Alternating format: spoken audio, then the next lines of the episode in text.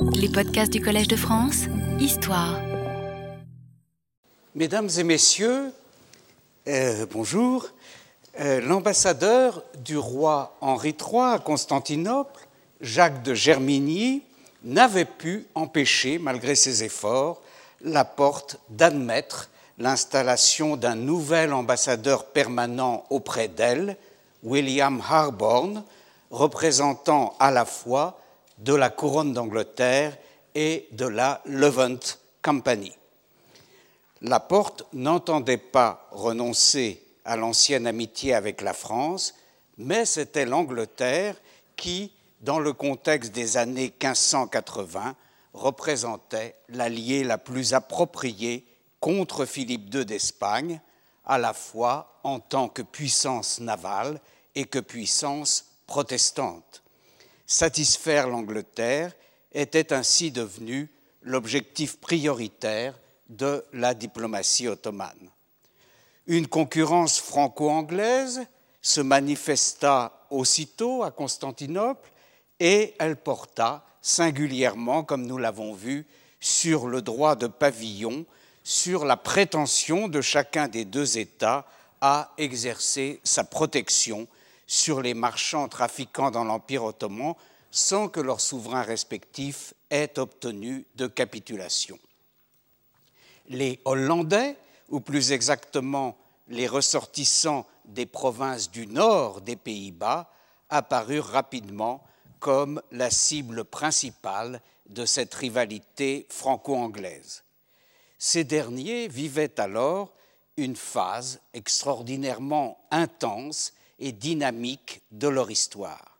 Leur commerce international prenait son essor en même temps qu'ils expérimentaient dans leur rébellion contre le roi d'Espagne des formes politiques nouvelles. À la pointe de la lutte contre le roi catholique, ils étaient naturellement les protégés de la France comme de l'Angleterre, de Henri IV comme d'Élisabeth.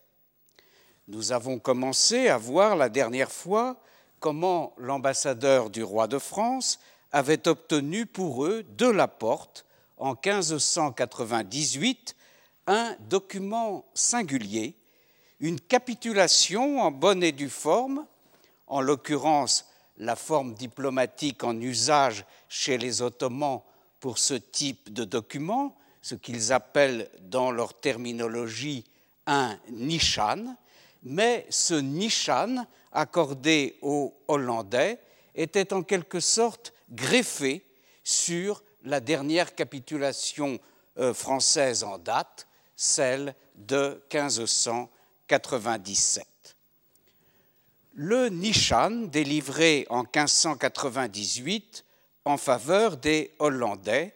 était un cas particulier dans la mesure où il s'agissait en quelque sorte d'une capitulation dérivée de la capitulation française, ou pour employer une autre image, emboîtée dans la capitulation française à la façon des poupées russes, si vous voulez. Il y a en effet une capitulation qu'on peut appeler princeps, qui est la, je cite, capitulation auguste accordée aux Français. Franjalulala verilen haridnamei humayun. Cette capitulation avait stipulé que les articles qu'elle comprenait s'appliquaient également à tous les marchands étrangers, harbi dans la terminologie ottomane,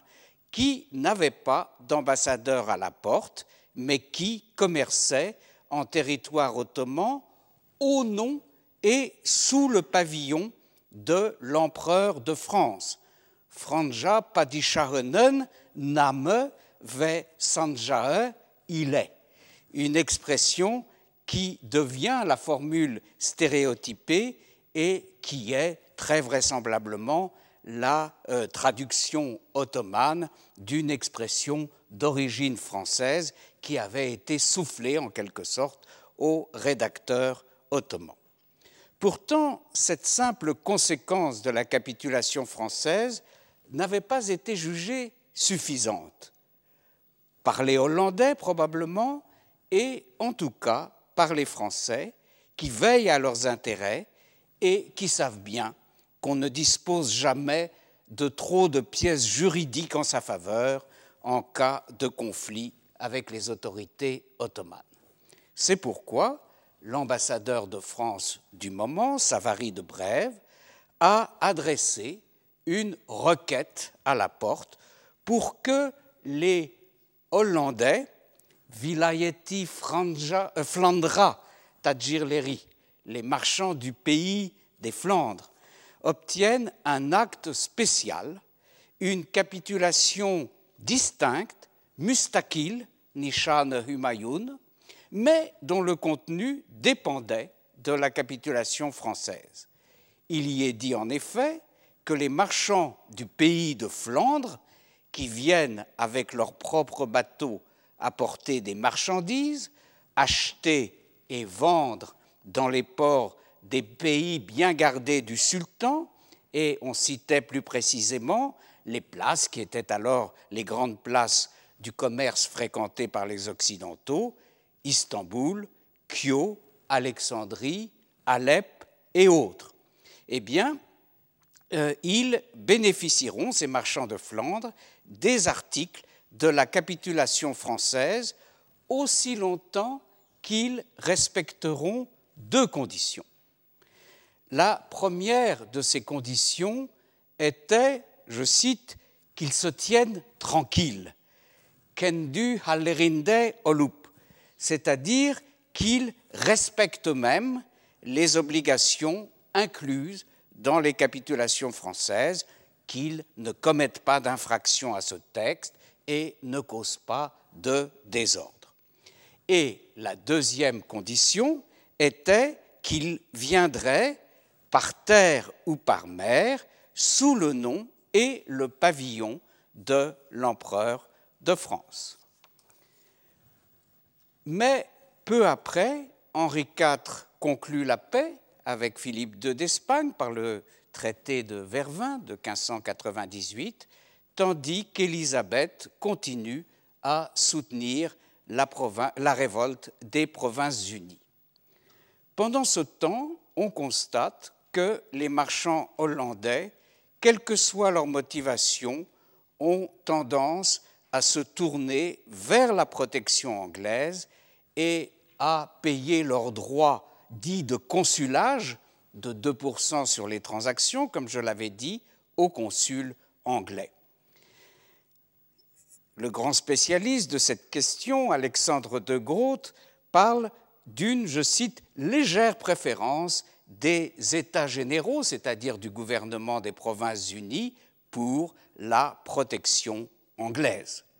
Cela aux grandes dames, bien entendu, des représentants français. Selon une dépêche de l'ambassadeur d'Angleterre du moment, Henry Lello, un consul de France à Alep aurait même déclaré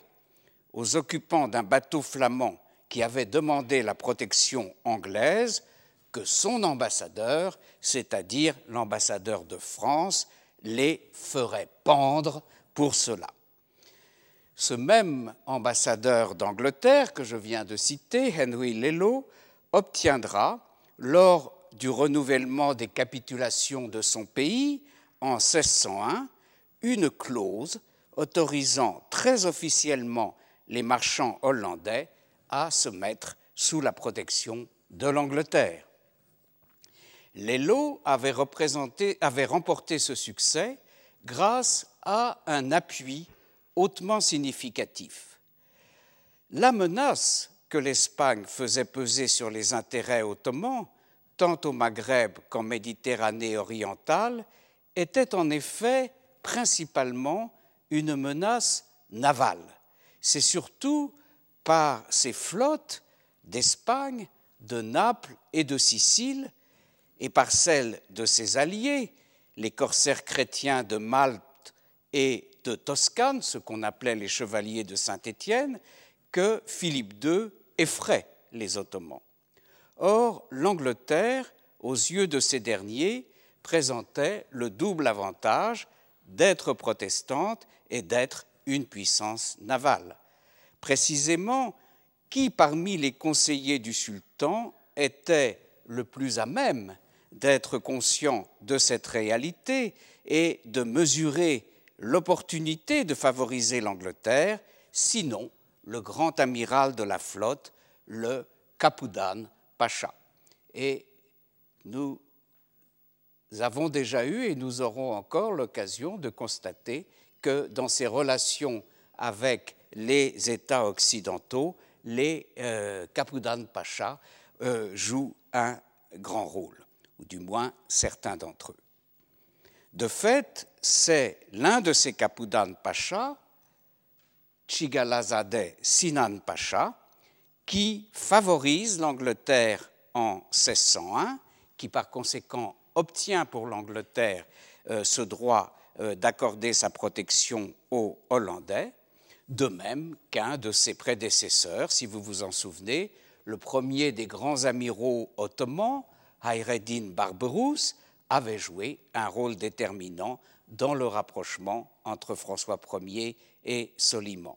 Et encore euh, qu'un de ses successeurs, un autre Kapoudan Pacha, Kılıç Ali Pacha, avait été l'interlocuteur privilégié à la porte de l'ambassadeur Jacques de Germigny. Enfin, nous verrons que c'est un autre Kapoudan Pacha, Halil Pacha cette fois, qui va jouer un rôle déterminant dans l'entente avec les Pays-Bas. Les Kapoudan Pacha, comme vous pouvez voir, ou du moins les plus lucides et les plus ouverts d'entre eux, tous ne le sont pas, sont les chevilles ouvrières de l'ouverture des Ottomans vers l'ouest, c'est-à-dire vers les pays chrétiens qui ont les mêmes adversaires qu'eux. Au départ, les Anglais avaient été plutôt hostiles à ces nouveaux venus qu'étaient les Hollandais, ces nouveaux venus qui venaient les concurrencer dans les mers ottomanes. Mais leur attitude avait rapidement évolué. Outre la communauté d'intérêts politiques avec ses adversaires du roi d'Espagne, anticatholiques comme eux, euh, j'ai parlé de ces intérêts politiques, ils comprirent le gain symbolique et financier qu'ils pouvaient tirer en se faisant les protecteurs de ceux dont, de toute façon, ils ne pouvaient pas désormais empêcher la présence en Méditerranée orientale. Face à ces menées, l'ambassadeur de France, Savary de Brève, tenta de nouveau, comme nous l'avons vu, faire euh, la fois précédente, de riposter sur le plan juridique. On trouve ainsi dans ce manuscrit 130 du Fonds turc ancien de la Bibliothèque nationale de France, dont j'ai déjà parlé la dernière fois et que j'ai présenté, on trouve une seconde fatwa ou fetva sollicitée par euh, l'ambassadeur de France et euh, sollicité auprès d'un nouveau cheikh islam qui n'est autre que le fils du précédent, celui qui avait déjà émis une fetva en faveur de l'ambassadeur de France, et euh, ce fils, donc mufti d'Istanbul et cheikh islam à son tour, c'est Mehmed, fils de Hodja Sadeddin Effendi. Dans le texte de cette seconde fetva, euh, demandée, de cette seconde consultation juridique, demandée par l'ambassadeur de France Savary de Brève, euh, le consultant, c'est-à-dire l'ambassadeur, commence par se livrer dans la partie euh, qui euh, correspond dans la FEDVA à la question posée au jurisconsulte, il se livre à un historique détaillé des actes officiels de la porte, nombreux, successifs et contradictoires, émis au sujet du droit de pavillon des Français et des Anglais. Sont ainsi mentionnés dans ce long récapitulatif les capitulations françaises de 1569, celle de 1581, les capitulations anglaises de 1583, les nouvelles capitulations françaises de 1597 et différentes pièces d'autres natures qui ont confirmé les clauses de ces capitulations, dont la euh, dont je vous ai parlé la dernière fois, la fetva du Shaykhul Islam Odja Saduddin, que j'ai commenté et dont nous avions vu qu'elle apportait une réponse favorable euh, à la cause française. Enfin, une allusion était faite à la dernière capitulation anglaise, celle de 1601, selon laquelle les marchands des quatre îles dépendant des Flandres, était-il écrit. Harbi taifeden Flandra musafatendan dirtketa jezireler. Eh bien, euh, ces, ces marchands pouvaient recourir à l'ambassadeur et au consul d'Angleterre. Alors ces quatre îles des Flandres dont il est question dans ce texte n'étaient autres que les quatre des provinces du nord des Pays-Bas, la Hollande, la Zélande, la Frise et la Gueldre. Devant ces indications contradictoires qui faisaient écho à l'activisme des ambassadeurs successifs et aux vacillations de la porte sur la question,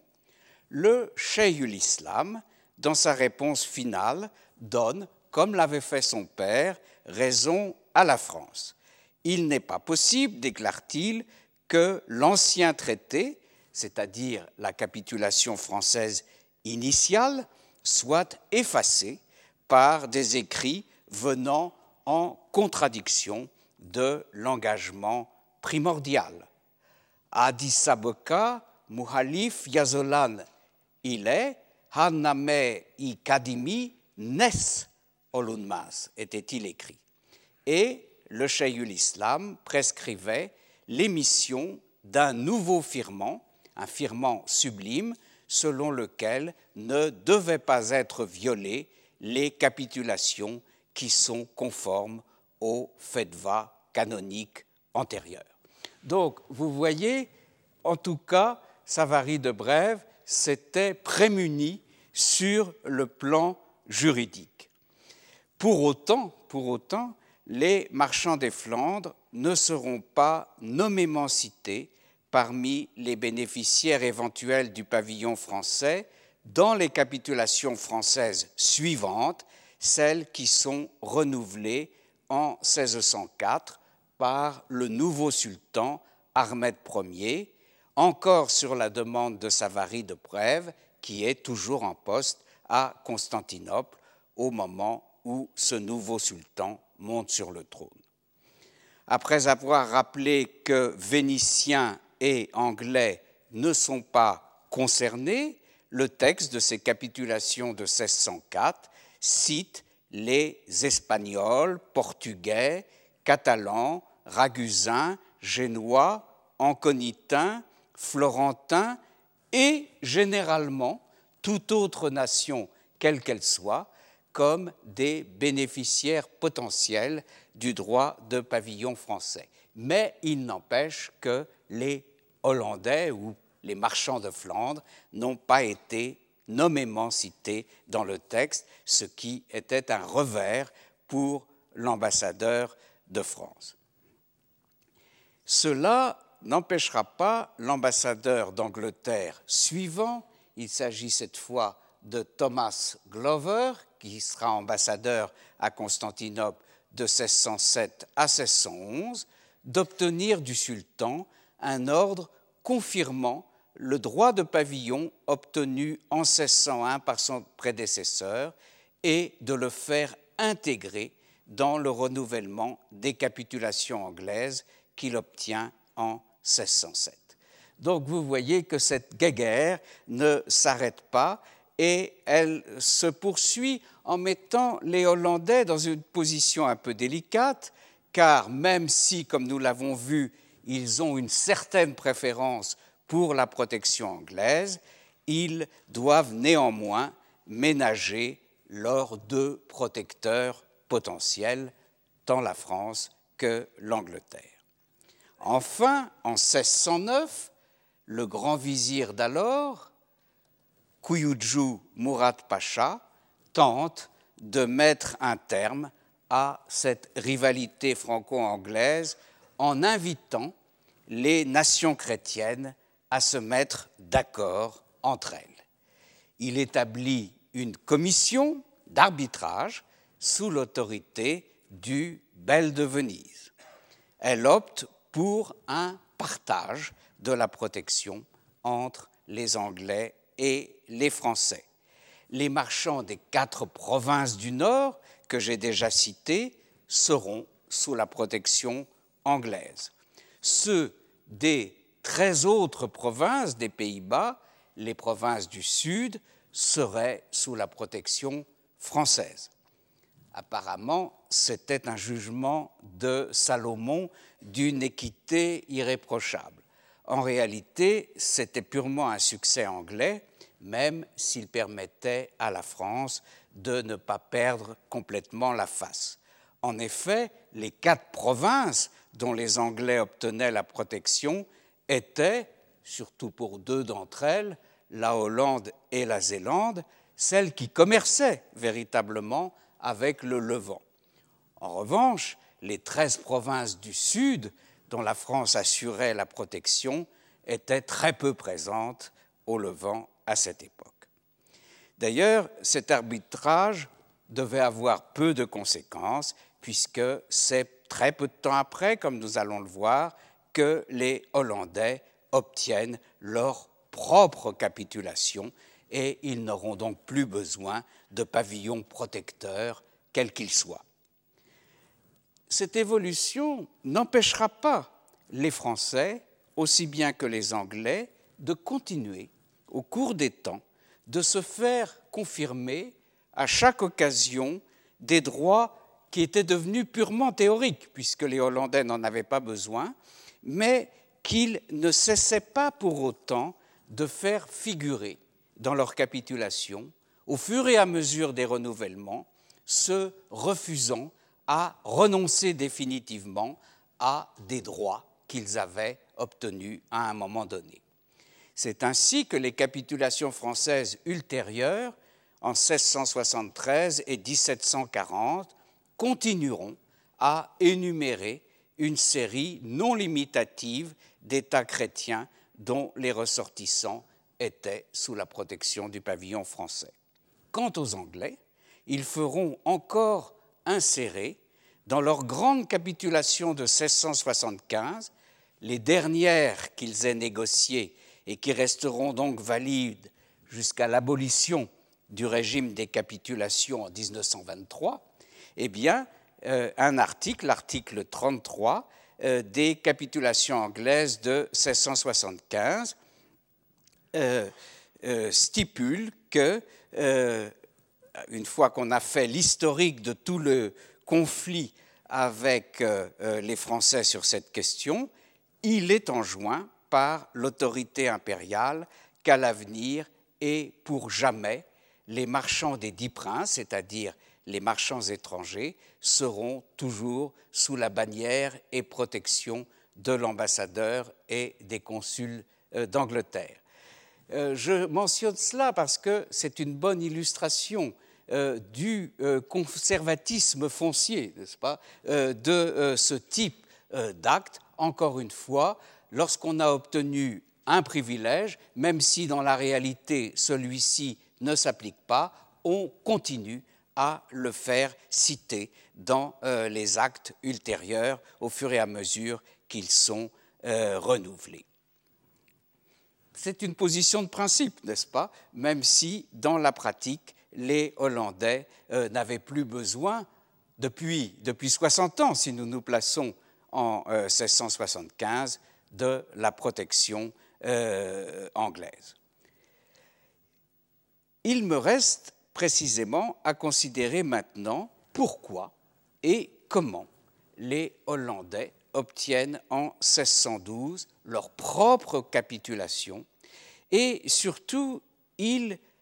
me reste à m'interroger sur une question connexe à celle des capitulations, mais cependant distincte, une question qui correspond plus précisément à la problématique du cours de cette année, pourquoi et comment les Hollandais ont-ils établi à cette même époque une ambassade permanente à Constantinople? En continuité avec le questionnement qui m'a euh, guidé jusqu'ici, qui m'a servi de fil conducteur,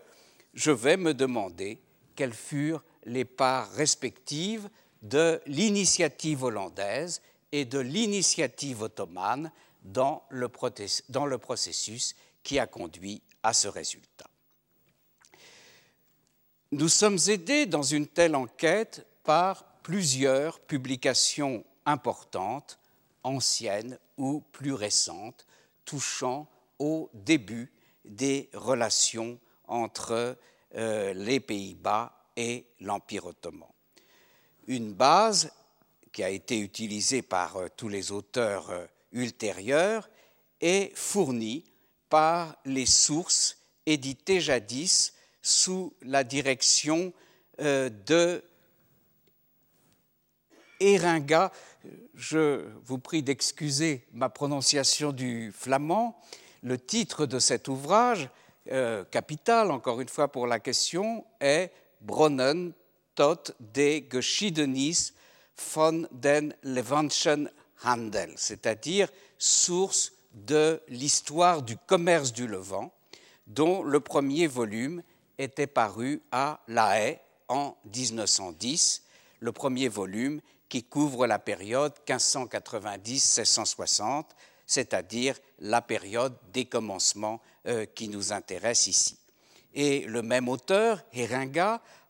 avait publié à Utrecht en 1917 une monographie sur le premier envoyé néerlandais auprès de la Sublime Porte. Il s'agit donc d'un travail fondamental mais ancien. Deux études beaucoup plus récentes et de grande qualité sont également à citer, celle de Gerhard Boscha Erdbrink, At the Threshold of Felicity, n'est-ce pas, au seuil de la félicité, Ottoman-Dutch Relations during the Embassy of Cornelis Kalkoen at the Sublime Porte, 1726-1744. Donc c'est un, une étude qui est consacrée à un ambassadeur ultérieur du début du XVIIIe siècle, mais qui comporte un substantiel premier chapitre sur l'ouverture des relations entre les Pays-Bas et l'Empire ottoman. Euh, cette étude est parue à Ankara en 1975. Mais surtout, le livre euh, essentiel sur l'origine des relations, sur la manière dont se crée l'ambassade de Hollande, c'est l'étude d'Alexandre de Groot que j'ai déjà mentionné tout à l'heure, The Ottoman Empire and the Dutch Republic, a history of the earliest diplomatic relations 1610-1630, un ouvrage paru à Istanbul en 1978. Je signalerai enfin euh, que plus récemment encore, un jeune historien turc, cette fois-ci, Bülent Harre, a également étudié ces questions en faisant plus largement usage des archives ottomanes qui les concernent et notamment de euh, ce qui est appelé dans ces archives les Felemenk defterleri, defteri, c'est-à-dire les registres concernant les euh, affaires euh, flamandes, n'est-ce pas? Eh bien, cet historien turc, Bülent Arre, a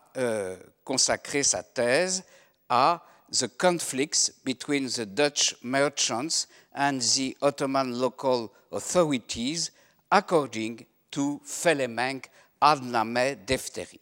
une thèse soutenue à Ankara en 1996, mais qui n'a malheureusement pas encore été publiée. Un premier élément de la situation a trait aux besoins accrus des Hollandais à mesure qu'ils développent leur commerce dans le Levant, un besoin accru de protection. En effet, les litiges se multipliaient avec les marchands français et vénitiens, surtout avec les marchands vénitiens, et en particulier à Alep,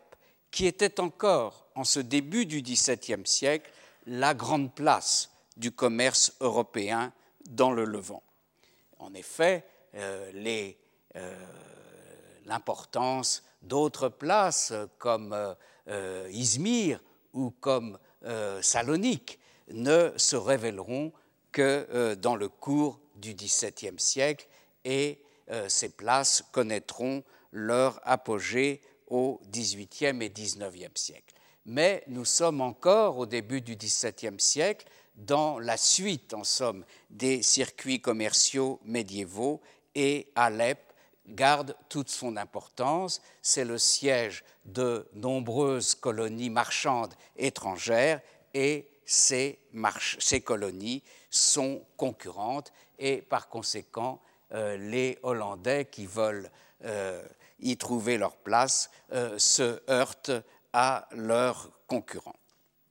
Mais plus que tout, ces mêmes Hollandais souffraient des attaques des corsaires barbaresques qui pillaient leurs cargaisons et réduisaient leurs marchands et leurs équipages en esclavage. Et c'est sur ce point surtout, semble-t-il, euh, que les protections françaises ou anglaises,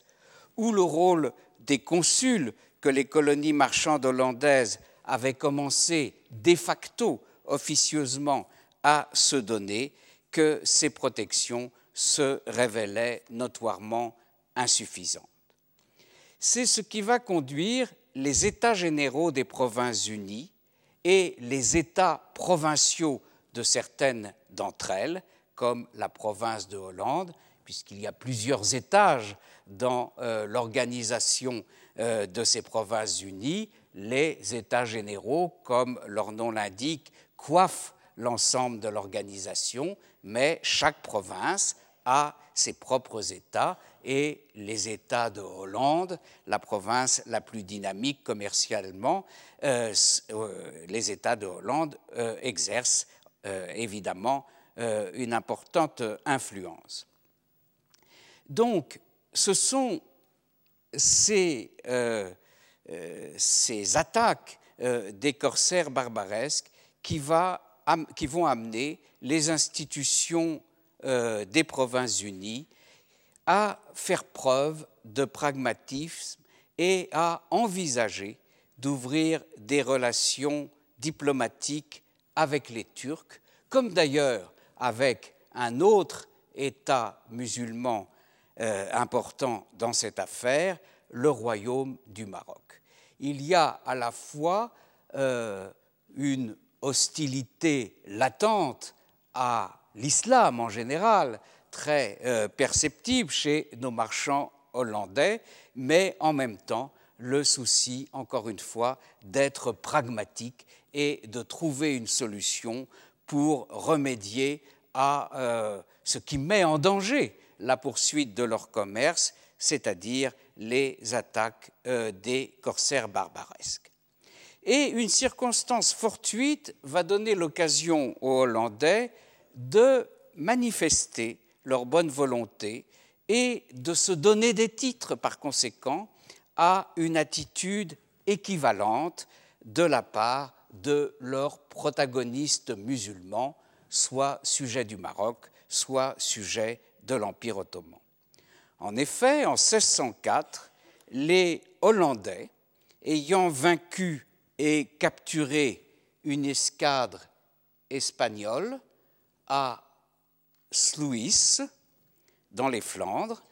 les États généraux décident de libérer tous les musulmans figurant parmi les rameurs, les galériens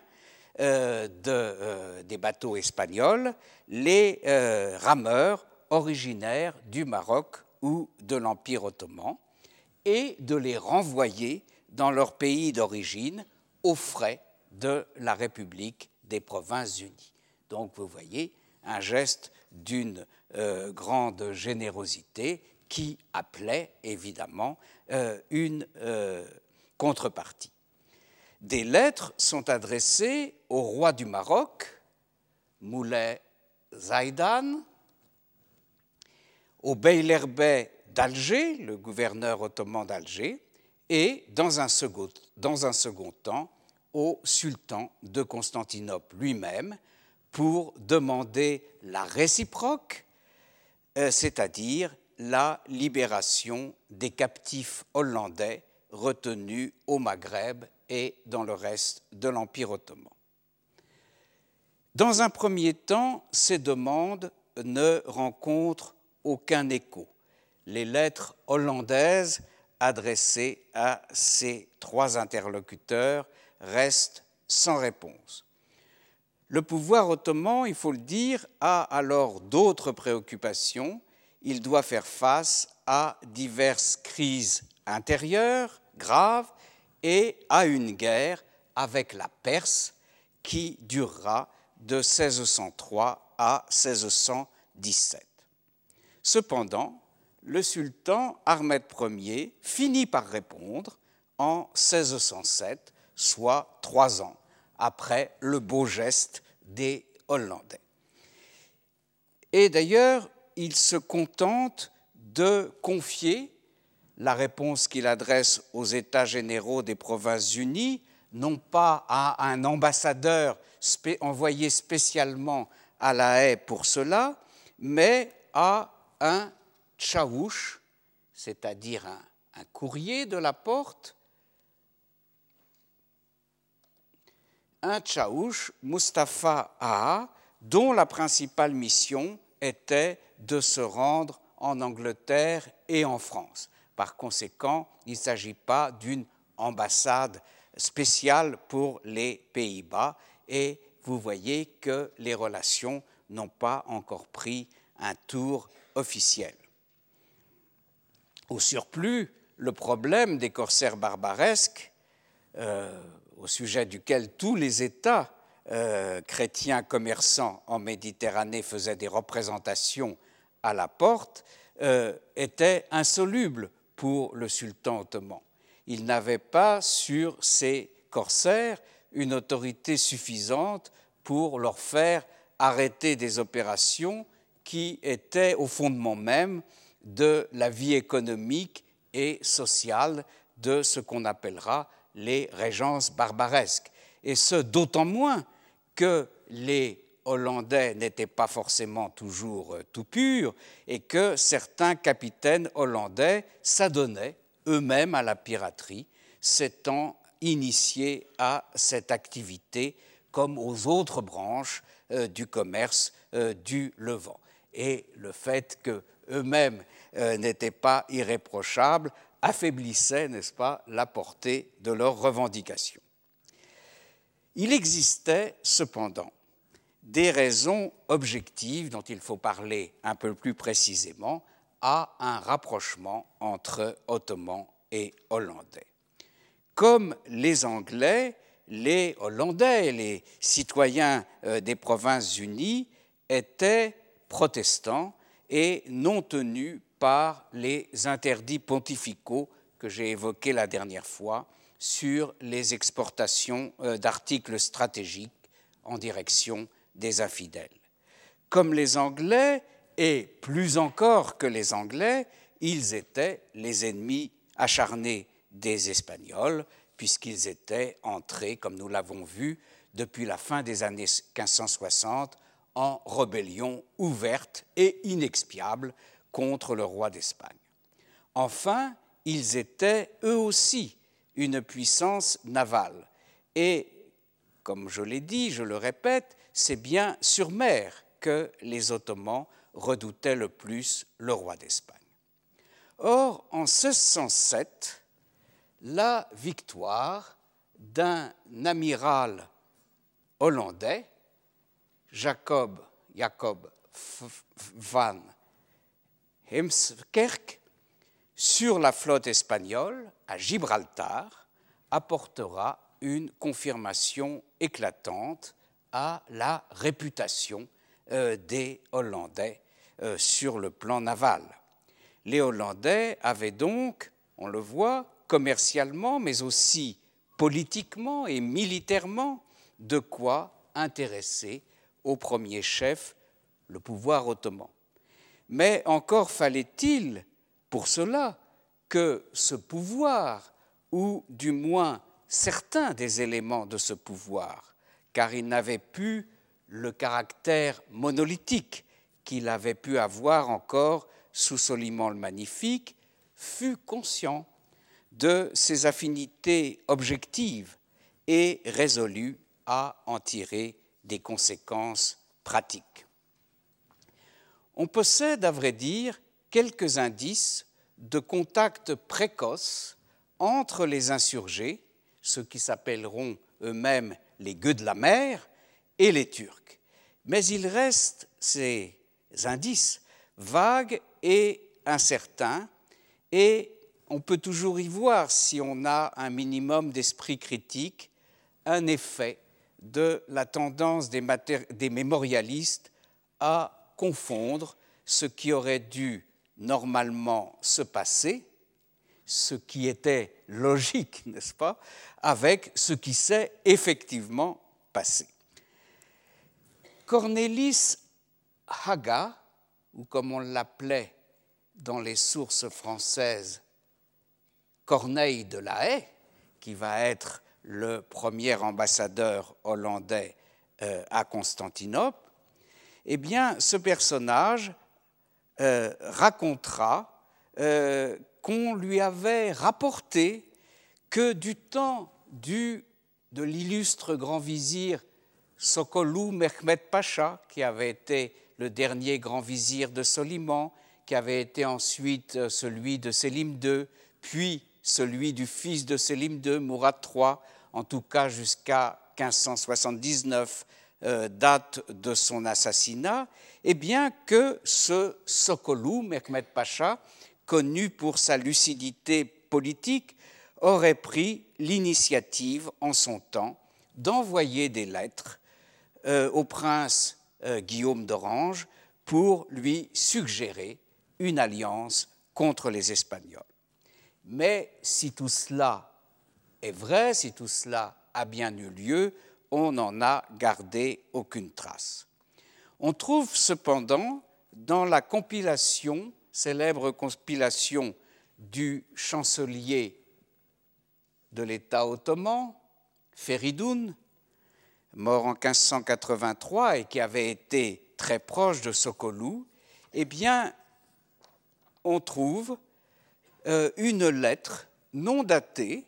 du sultan à des destinataires qui sont désignés comme les membres de la secte luthérienne se trouvant dans les Flandres.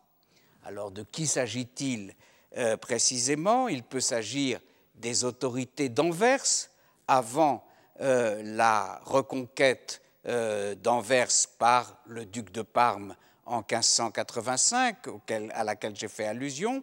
ou il peut s'agir encore des États généraux des provinces du Nord et euh, du euh, statutaire, le prince d'Orange. Quoi qu'il en soit, dans cette lettre, qui figure dans un recueil de lettres et dont l'authenticité n'est pas garantie, et encore une fois qui n'est pas datée, le sultan exprime sa sympathie pour le combat euh, des rebelles des Flandres contre les papistes et regrette de ne pas être entré en relation avec eux plus tôt, faute d'un courrier adéquat. Désormais, dit la lettre, cet intermédiaire existe sous la forme d'un agent secret qui a reçu l'ordre de prendre contact avec les chefs luthériens, qui sont toujours appelés luthériens, même si en fait ils sont calvinistes mais les Ottomans ne font pas le distinguo. Donc, prendre contact avec ces chefs luthériens pour discuter des affaires de l'Europe et recueillir des informations sur les plans d'attaque actuellement envisagés. Le but, en effet, si on poursuit l'analyse de cette lettre, est de mettre sur pied une action concertée et donc une coopération militaire entre les Flamands insurgés et les Ottomans contre l'Espagne. D'autre part, euh, et ce n'est pas l'aspect le moins intéressant de cette lettre, le sultan incite ses chefs luthériens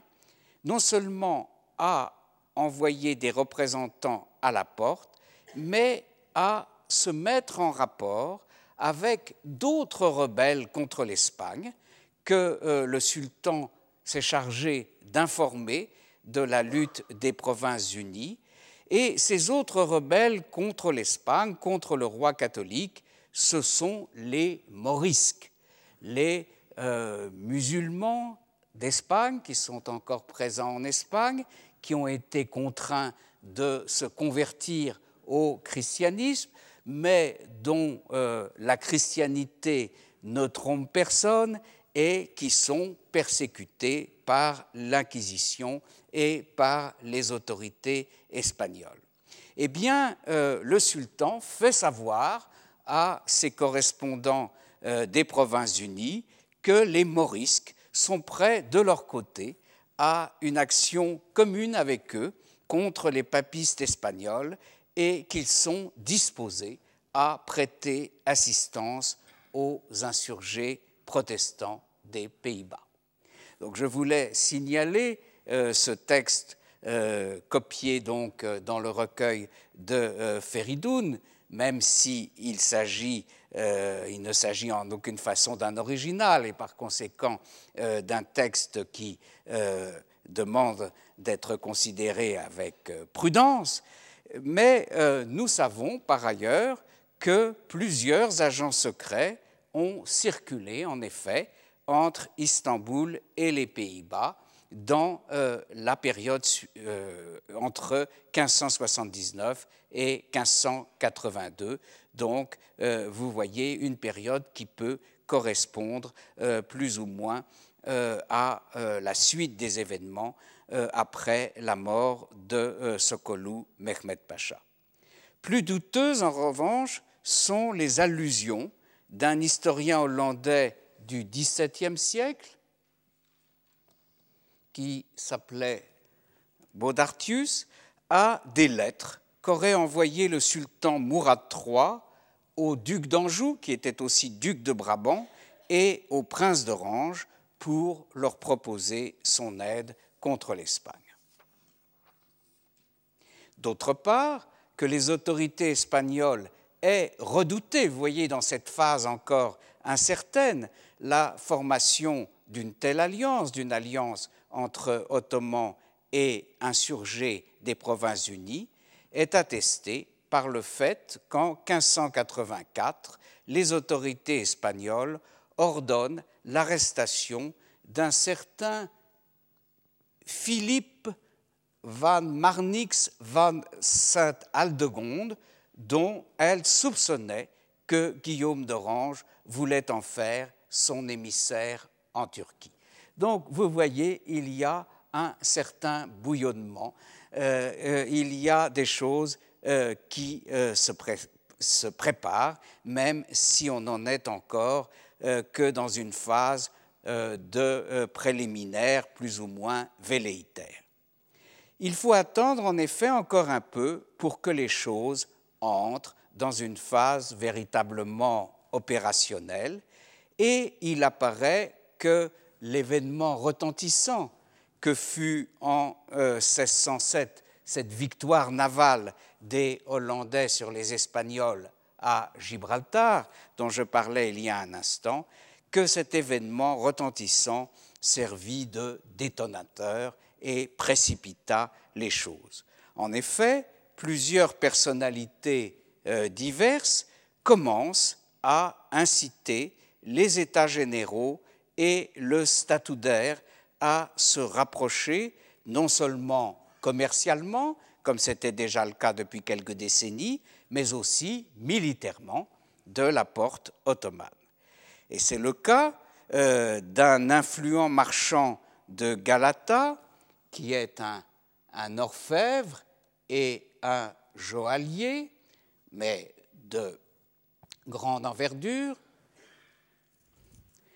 et qui, qui est originaire d'Anvers et dont les frères euh, sont euh, présents sur la place de Venise, Giacomo Gisbrechti et sous la forme flamande euh, Jacob Gisberts, je ne garantis pas ma prononciation malheureusement. Ce dernier rêve de servir d'intermédiaire incontournable entre les Pays-Bas et Istanbul et il sera, dans les années suivantes, un candidat, malheureux d'ailleurs, au poste de premier ambassadeur des Provinces-Unies à Constantinople. Et parmi les, intermédiaires qui veulent jouer les utilités, et qui veulent créer un trait d'union entre euh, La Haye et Istanbul, figure également un ancien voïvode, c'est-à-dire un ancien prince de Moldavie, Stéphane Bogdan, qui euh, avait eu l'occasion, euh, quelques euh, 20 ans auparavant, de se rendre aux Pays-Bas, on ne sait pas dans quelles circonstances, qui connaît donc euh, les Pays-Bas et quelques Hollandais, et qui lui aussi veut jouer les utilités en adressant une lettre aux États généraux des Provinces-Unies en 1610 pour euh, les inviter à se rapprocher euh, des Turcs. Mais pour franchir le pas, les États généraux ne peuvent évidemment pas se contenter de ces initiatives privées, n'est-ce pas, euh, de ces initiatives d'intermédiaires. Ils ont besoin d'être approchés, d'être saisis de manière plus officielle. Et ils vont l'être, en effet, dans cette même année 1610. Ils vont l'être par une incitation qui, certes, ne viendra pas du sultan lui-même, d'Ahmed Ier. Elle ne viendra même pas de son grand vizir d'alors, Nassou Pacha, qui est euh, sur le front en Perse. Elle ne vient pas non plus de celui qui euh, remplace le grand vizir Nassou Pacha à euh, Constantinople pendant cette campagne militaire de Perse, le Kaimakam, Gurju Mehmed Pacha, donc d'aucun des principaux euh, dignitaires ottomans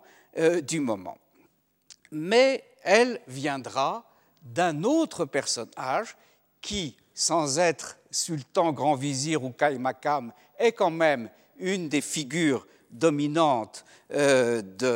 du gouvernement ottoman de l'époque, un personnage qui est obsédé par l'antagonisme avec euh, Philippe II, euh, qui, plus que les autres hauts dignitaires ottomans, ses collègues du moment, est convaincu de la nécessité de s'allier avec les puissances chrétiennes également opposées à l'Espagne, un personnage qui voit dans les Provinces-Unies révoltées une carte maîtresse euh, pour euh, le gouvernement ottoman et cet esprit ouvert et clairvoyant auquel je fais allusion n'était autre que le grand amiral du moment, le Kapoudan Pacha, Alil Pacha, dont je vous annonçais euh, précédemment qu'il va être la cheville ouvrière du rapprochement entre euh, Hollandais et Ottomans, et que avec lui, comme avec un certain nombre d'autres Kapoudan Pacha que j'ai cités précédemment, euh, avec lui, la fonction de Kapoudan Pacha révèle euh, l'influence politique qu'elle peut avoir et euh, est, particulièrement, euh, est particulièrement appropriée pour comprendre la nécessité d'alliance avec des puissances occidentales. Je voudrais rapidement, sans trop m'attarder là-dessus, vous en dire un peu plus sur cet Halil Pacha, sur celui qui va être le champion de euh, la cause hollandaise auprès de la porte ottomane. Et euh, d'abord euh, donner quelques indications sur la carrière de ce personnage qui n'aura pas été un grand homme d'État, mais qui cependant ne manquait pas d'habileté, puisqu'il réussit à survivre, n'est-ce pas, et même à survivre longuement et à rester toujours plus ou moins aux affaires dans une période particulièrement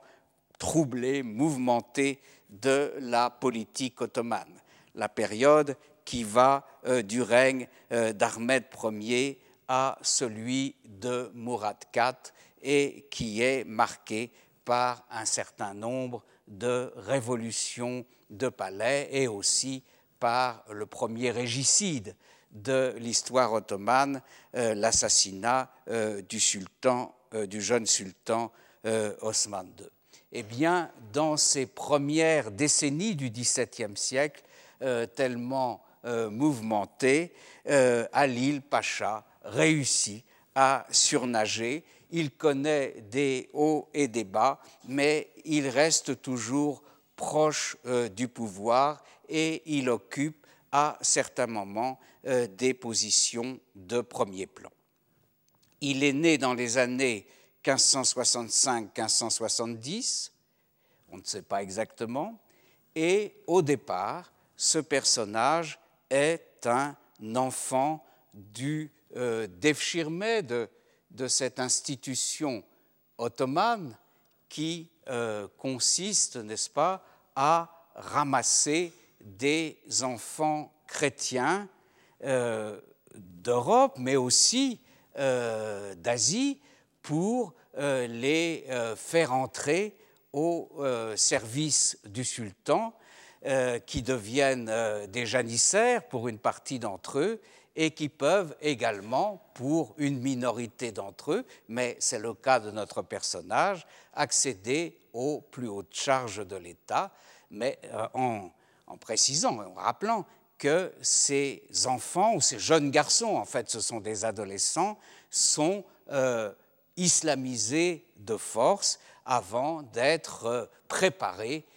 par un long apprentissage euh, aux euh, fonctions qu'ils seront euh, amenés à occuper par la suite. Eh bien, notre Alil Pacha est au départ un de ces jeunes gens du Devshirme et en l'occurrence, il est né dans la région de Marash, c'est-à-dire au sud-est de l'Anatolie. C'est un,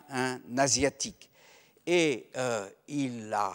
suivi euh, dans euh, cette voie son frère aîné, qui lui-même avait été, avant lui, un euh, enfant du Devshirme, Mehmed, qui avait mené une brillante carrière, donc son frère aîné, sous le règne de Mourad III, en devenant successivement le grand fauconnier du palais, hein, une dignité importante, et en devenant ensuite euh, de euh, Roumélie, c'est-à-dire gouverneur général des provinces européennes de l'Empire. Donc ça, c'est le frère aîné, et son frère cadet, euh, Halil, va suivre la même voie, comme je vous disais, mais va aller encore beaucoup plus loin dans la carrière. Halil, comme son frère, a été formé en tant que page du palais dans l'art de la fauconnerie et il devient à son tour euh, succédant à travers après un certain temps à son frère grand fauconnier, Doanje Bache, euh, en ottoman, sous le règne du sultan Mehmed III. Ensuite, poursuivant son ascension, il sera sous Ahmed Ier en 1606 le maître des chasses, donc un, autre poste euh, en rapport avec les chasses à l'oiseau euh, du sultan. Il sera Chakrje Bache, c'est-à-dire littéralement chef des spécialistes des faucons pèlerins, n'est-ce pas, les tchakers, une espèce particulière de faucon utilisée euh, pour la chasse euh, de la volière euh, du palais de Topkapi. Et à ce titre, en tant que maître des chasses impériales, il sera en rapport avec certains ambassadeurs occidentaux présents à Constantinople et notamment avec l'ambassadeur euh, de France du moment, qui est ambassadeur entre 1605 et 1610, euh, François de Gontaut-Biron. Mais comme je vois que euh, le temps est épuisé, je vous parlerai la semaine prochaine de la carrière de Halil Pacha et de la création de l'ambassade de Hollande mais je me permets, avant de vous quitter, d'attirer votre attention sur le fait que ma leçon de la semaine prochaine sera la dernière et va clôturer euh, mon cours de cette année. Donc ne la manquez pas. Retrouvez tous les podcasts du Collège de France sur www.collège-de-france.fr.